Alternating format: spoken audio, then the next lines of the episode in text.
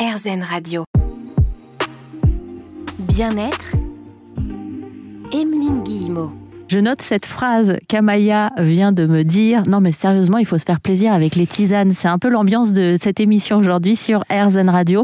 On apprend ensemble à se faire plaisir grâce aux infusions qui ont eu longtemps mauvaise presse. C'est-à-dire que les gens continuent à boire des infusions, mais on avait l'impression que c'était une boisson sans trop de goût, Amaya. Complètement. Ça avait vraiment euh, une mauvaise réputation. Quand j'ai commencé à travailler dans les tisanes, il y a c'était en 2014. Euh, les gens, ils me regardaient, hein, ils comprenaient pas pourquoi je voulais travailler là-dedans. Ils me disaient, mais non, mais il faut, faut faire du thé, il faut pas faire des tisanes. Les tisanes, les tisanes, ça va pas se vendre et ça plaît pas. Et moi, c'est ce qui me plaisait. Du coup, je suis allée là-dedans. Et en fait, euh, c'est assez fou parce qu'au fur et à mesure des années, ça commence vraiment à de plus en plus retrouver un peu ces lettres de noblesse. Nous, on travaille avec beaucoup de chefs étoilés aussi, de tout ça, où ils sont passionnés des saveurs. De... Et en fait, on commence à en voir un peu partout et c'est bien parce que, voilà, on... en fait, comme je disais tout à l'heure, la tisane, c'est quand même assez génial. Enfin, ça me fait vraiment, mais c'est assez génial parce que euh, en, phytothérapie, euh, donc euh, sur toute la médecine avec les plantes, la tisane, c'est une des formes de phytothérapie, mais c'est quand même la seule qu'on peut partager aussi avec un groupe, avec des amis, en famille, en se faisant du bien. On peut, comme je disais, on peut la personnaliser à souhait. si on prend de l'inteinture mère, une alcoolature, une huile essentielle, on va pas commencer à tout personnaliser. Là, on peut personnaliser à souhait en fonction des besoins de la personne, en fonction des saveurs, de ce qu'elle veut, etc. En fonction des plantes qu'on va trouver, on peut on peut faire énormément de choses en local. Euh, moi, après, je suis aussi une passionnée de cueillette, de séchage de plantes. Et là-dessus, on peut faire beaucoup, beaucoup de choses avec des plantes qu'on connaît très bien, avec l'ortie, avec le pissenlit, avec le plantain, avec après tous nos aromates du jardin. Enfin, c'est énorme. Et pour moi, la tisane, c'est vraiment, en fait, euh, euh, c'est la forme galénique, donc la forme d'utilisation des plantes où on peut, en fait, où on comprend tout de la plante jusqu'à la tasse et jusqu'à la personne, parce que du coup, la tisane, elle va être créée en fonction de la personne. Et du coup, c'est vraiment un accès direct entre euh, la nature et nous. Et puis les, tisanes aussi, vous le dites hein, dans votre livre, euh, les infusions permettent vraiment de profiter des bienfaits des plantes. Comment ça fonctionne dans le concret? Alors en fait, on va utiliser les principes actifs, donc c'est les molécules qu'on a dans les, dans les plantes, et on va utiliser en fait les principes actifs qui sont hydrosolubles, donc solubles dans l'eau. Et en fait, on en a énormément. On a souvent l'idée de se dire, une tisane, ça fait rien, il faut aller vers des huiles essentielles. Et en fait, c'est un peu une aberration, c'est-à-dire que en fait, les huiles essentielles, c'est très très bien pour euh, récupérer certains principes actifs. Les teintures mères aussi, c'est très bien pour récupérer certains principes actifs, mais il y en a d'autres où ce sera en tisane parce que ce sont principalement des principes actifs hydrosolubles. Ce qui est aussi très bien avec la tisane, c'est qu'on va vraiment utiliser, on peut utiliser jusqu'au totem de la plante. Donc le totem de la plante, c'est l'ensemble de celle-ci. Et on va pouvoir, par exemple, faire une tisane avec des feuilles et des racines de pissenlit qui n'auront pas forcément exactement les mêmes propriétés. Et on va vraiment aussi avoir parfois quand même moins de contre-indications parce que c'est un peu moins concentré que des huiles essentielles. On va pouvoir aussi utiliser les infusions dès le plus jeune âge pour les bébés. Et en fait, euh, ça commence avec le bébé parce que ça peut commencer avec la maman qui allait. Et jusqu'au bout, on peut euh, utiliser des infusions, comme je dis, que ce soit pour le plaisir ou en thérapeutique ou les deux. Enfin voilà, on a vraiment une multitude de choses qu'on peut faire avec les infusions. Et on peut vraiment avoir euh, en cure des résultats fabuleux, que ce soit sur la sphère digestive, sur la sphère cutanée pour l'acné, pour la sphère hormonale. J'ai beaucoup travaillé avec les femmes sur l'accompagnement des cycles et tout ça, sur la sphère ostéo articulaire avec toutes les plantes anti-inflammatoires et antalgiques. Enfin, voilà, on peut faire énormément de choses. Ah, je vous entends presque avoir envie de poser des questions à Amaya. Vous parlez par exemple euh, des femmes sur la sphère euh, hormonale. C'est quel type de plantes par exemple que l'on conseille? Alors, en fonction en fait euh, des problèmes qu'on va avoir, on va utiliser souvent donc des plantes qu'on dit régulatrices hormonales, des plantes en ménagogue qui vont permettre de réguler les cycles. Donc, une des grandes plantes qu'on connaît aujourd'hui, c'est le framboisier qui va être très bien vraiment en régulateur hormonal qu'on va pouvoir prendre en infusion et en gémothérapie aussi avec les bourgeons. On a après d'autres superbes plantes en fait qui vont être plutôt œstrogène-like ou progestérone-like, c'est-à-dire qu'elles vont agir en fait comme l'estrogène ou la progestérone dans le corps. Et ça, ça va être très intéressant quand d'un côté on peut avoir une hyperœstrogénie relative, donc on va avoir trop d'œstrogène, ce qui est souvent la cause et ce qui est souvent le cas en cas de euh, d'endométriose, euh, sur le syndrome prémenstruel, euh, sur des règles abondantes, sur tout ça, on a souvent à côté une hyperœstrogénie relative. Et après, dans certains moments, pour le coup, il nous manque des oestrogènes et du coup, un des moyens, ça va être donc de prendre des plantes œstrogènes-like. Donc ça, c'est souvent, par exemple, durant la ménopause. Et ben là, on va aller chercher d'autres plantes. Dans les plantes œstrogènes-like, on a notre sauge officinale, on a le houblon, on a le trèfle rouge. dans les plantes progestérone-like, une superbe, ce sera l'alchimie. Alors, si vous n'avez pas retenu, ben, ça tombe bien. Sachez qu'il y a le livre d'Amaya, il est là pour ça aussi, 50 infusions qui vous veulent du bien. On continue à en parler ensemble dans un instant sur RZN Radio. Bien-être, Emeline Guillemot. Ravi de vous accueillir sur RZN Radio autour d'un bon mug de tisane bien fumant.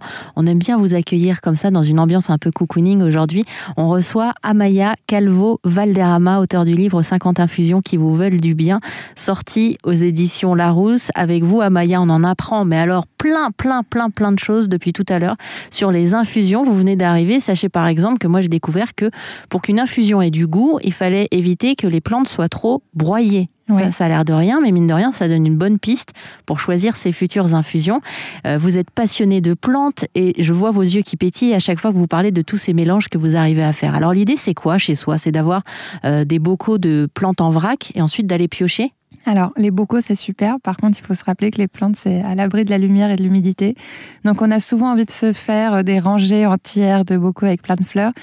Euh, il vaut mieux les ranger au placard et sinon on peut avoir en fait des verres teintés. Donc ça c'est pas mal, ça va protéger un peu les plantes et à ce moment-là on peut les garder euh, vraiment bon à vue. Mais sinon euh, l'idée en fait c'est en une infusion, c'est une combinaison de différents types de plantes. C'est des plantes de propriété, donc les plantes de fond, qui vont être là pour ce qu'on souhaite si on veut une tisane thérapeutique.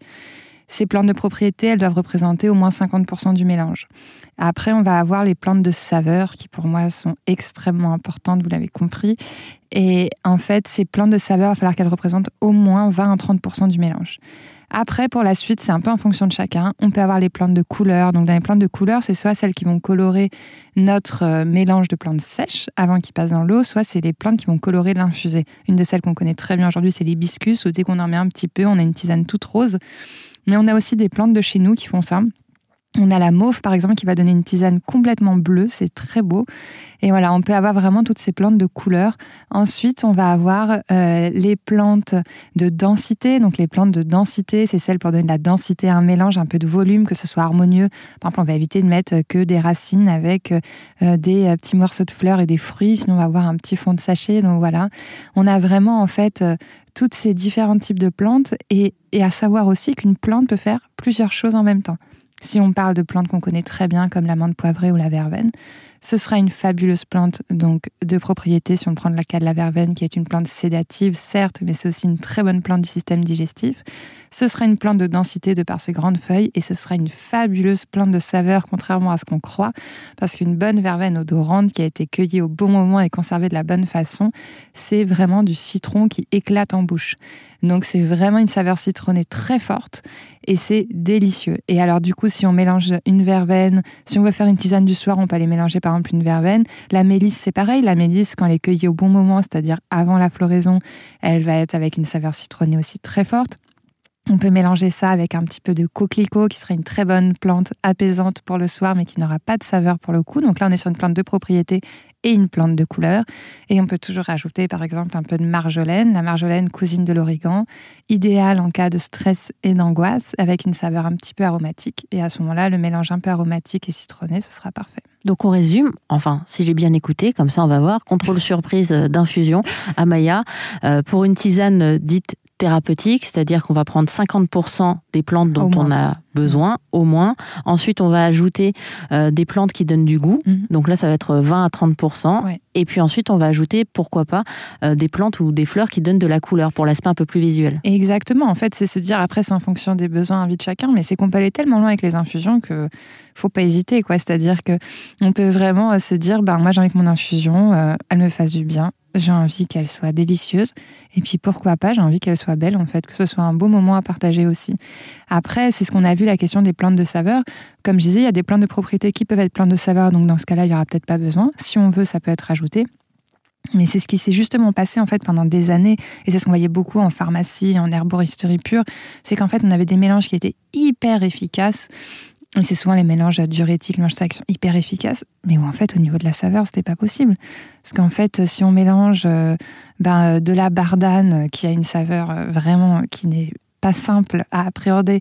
Si on mélange de la bardane avec de l'ortie, avec euh, du frêne, bah en fait, ça, va sûrement être hyper intéressant en termes de propriété, mais personne ne boira ça. Et ce qui se passe, c'est que une infusion, pour que ce soit intéressant, ou une décoction sur des, vraiment des problématiques de fond, c'est 21 jours. C'est une cure de 21 jours. On fait une pause de 7 jours, ce qu'on appelle une fenêtre thérapeutique, et on reprend après si besoin, avec les mêmes ou avec d'autres plantes, comme je disais, c'est ça qui est bien. Et en fait, souvent, ce qui se passe sur des infusions qui sont très concentrées en principe actif, mais avec peu de saveurs, ou avec des saveurs pas bonnes, c'est que la personne va les prendre, en fait, elle va boire son infusion un jour, deux jours, après ce serait plus possible, il faut boire trois à quatre tasses par jour, ça va plus être possible, elle va arrêter. Alors il vaut mieux penser à avoir quelque chose qui est un peu moins concentré en principe actif, mais qu'on va prendre durant 21 jours, on va se faire plaisir, et on le sait aussi, l'intention, elle a de l'importance. Alors justement, on va parler de ces recettes aussi qui vont nous faire plaisir pour nous aider à passer euh, le cap de certaines saisons. On continue à s'infuser de positif dans un instant sur RZN Radio. Bien-être Emeline Guillemot. Est-ce que quand je vous parle de tisane, vous froncez un peu le nez, un peu comme quand on fait la moue quand on est petit en disant Oh, j'aime pas trop ça Parce que j'ai dit à plusieurs personnes de mon entourage qu'on allait parler des infusions aujourd'hui sur RZN Radio. Ils avaient encore le cliché de la tisane. J'espère que ces personnes écoutent parce que normalement vous devriez avoir changé d'avis grâce à Amaya Calvo Valderrama, auteur du livre 50 infusions qui vous veulent du bien. Vous êtes passionné de plantes. Donc, comme à chaque fois qu'on reçoit des invités passionnés, ils sont passionnants. Ça donne envie de se faire des tisanes. Alors, idéalement, on les fait nous-mêmes, les tisanes, mais on commence comment? Moi, par exemple, je ne sais pas où trouver des plantes en vrac. Alors, pour trouver des bonnes plantes en vrac, on a donc bien entendu, on a des herboristeries. Euh, ensuite, on a quand même un magasin bio. On commence à avoir de très bonnes marques aussi qui proposent des plantes en vrac. Mais après, surtout, on a beaucoup de producteurs et de cueilleurs, parce que donc on a des plantes qui sont issues de la production, d'autres qui sont issues de la cueillette sauvage. En France, on en a énormément, qu'on peut retrouver euh, sur les marchés, qu'on peut retrouver dans les magasins bio locaux, et aussi qui ont aujourd'hui quand même leur site internet où on peut acheter euh, directement. Si c'est pas possible, si on connaît pas de producteurs ou de cueilleurs, ou voilà, si on n'a pas accès à un marché, euh, il faut pas hésiter aujourd'hui. Donc, comme je disais, des herboristeries spécialisées, certains magasins bio, et puis on a des marques d'infusion aujourd'hui. Nous, on a Happy Plant, on travaille directement avec les cueilleurs et les producteurs. il y en a énormément en France, il y en a de plus en plus qui font un superbe travail en amont. En gros, dites-vous que si vous voulez avoir des plantes de qualité, euh, la personne en fait à qui vous allez acheter des plantes, si c'est pas le producteur ou le cueilleur, il faut quand même qu'elle puisse répondre à quelques questions. C'est par exemple déjà d'où vient la plante, bien entendu, parce qu'aujourd'hui on a énormément de plantes qu'on peut avoir en France et qu'on va faire importer euh, de Pologne, euh, de Chine, de tout ça, alors qu'en fait ben, on peut très bien les avoir ici et c'est important de soutenir aussi nos filières locales.